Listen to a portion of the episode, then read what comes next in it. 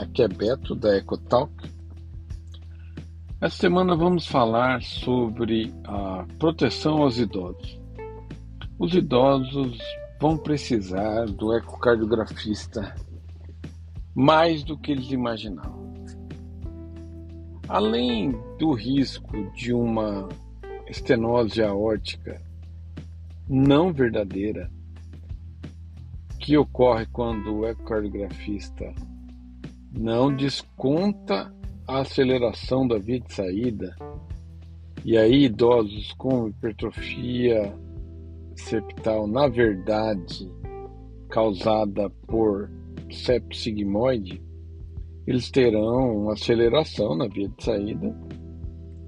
E essa aceleração será somada ao valor obtido na horta e geralmente um idoso de 75, 80 anos ele terá uma válvula espessada com alguma limitação de abertura e o colega que passar apenas o contínuo pode dar um, um laudo de estenose aórtica com um gradiente de 80, 90 ou mesmo de 60, mas aí ele interpreta a fração de ejeção como subótima, como ligeiramente reduzida e acaba fazendo aquele misterioso diagnóstico de estenose aórtica grave com gradiente baixo porque o ventrículo tem disfunção, uma patologia extremamente rara.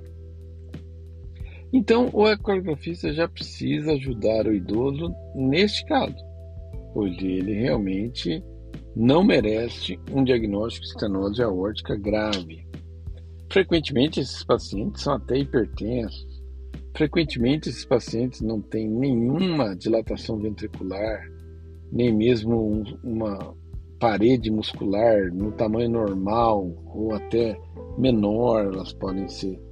E frequentemente esses pacientes têm um refluxo mitral que é possível avaliar e ver que o gradiente ventrículo-átrio não justifica a hipótese de estenose aórtica.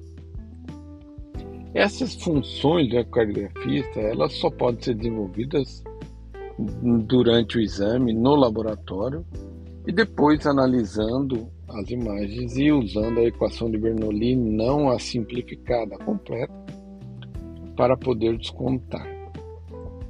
A semana passada eu descobri mais um caso de idosos que precisam muito, muito mesmo do ecocardiografista quando fiz o exame de um paciente que, ao ter o septo sigmoide, em 78 anos, apresentar sim uma obstrução da via de saída leve, um gradiente de 18, e que ocorre mesmo no septo sigmoide, todos nós sabemos disso, e apresentava uma insuficiência mitral e tinha uma queixa de dispneia aos grandes esforços. Ao fazermos o exame, é, descobrimos que ele tinha anteriormente um laudo que apontava hipertrofia septal assimétrica com um gradiente dinâmico da via de saída. No nosso entendimento, não era. Era apenas um sepsigmoide. Era um gradiente que não tinha pico tardio, era um gradiente que tinha um pico é, no meio da sístole Hum, certamente era uma obstrução estrutural. Aquela obstrução era pelo septo sigmoide, todos nós sabemos que a horta dilata e o septo sigmoide pode aparecer, principalmente naqueles idosos que têm já aquele encurtamento do, das vértebras, né, dos espaços intervertebrais e fica com aquele posicionamento um pouco mais ancorado, né? Aí esse paciente, nós fizemos exame com muita tranquilidade, reafirmamos outro diagnóstico que é o mais provável para alguém de 78 anos, que era um septo sigmoide com um gradiente de via de saída e que geralmente responde bem a um beta-bloqueador, um tratamento que diminua a frequência cardíaca e não é motivo de intervenção nem cirúrgica, nem alcoolização do septo.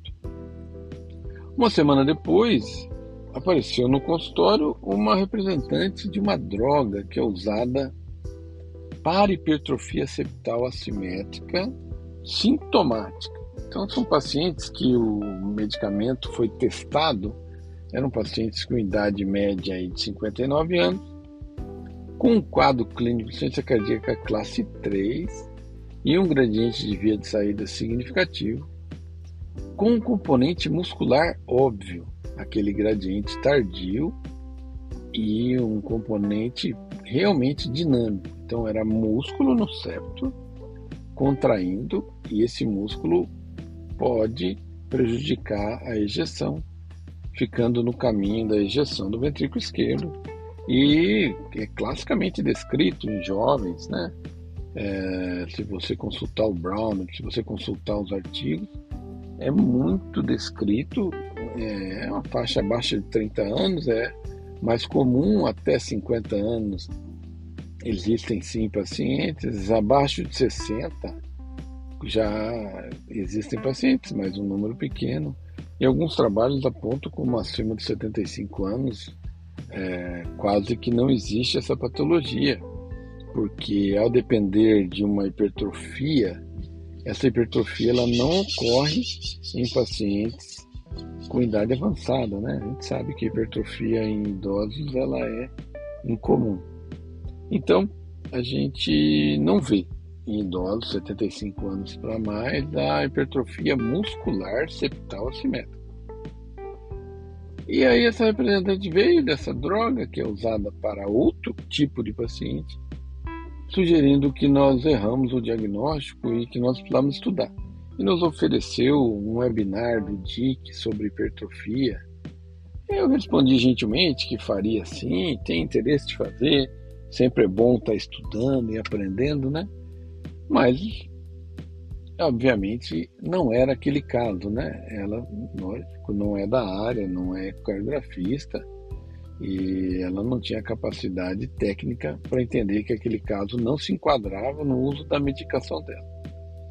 Mas me chamou a atenção que o médico que a enviou era sim médico formado em cardiologia, com especialização em cardiologia e conhecimento teórico e prático em cardiologia.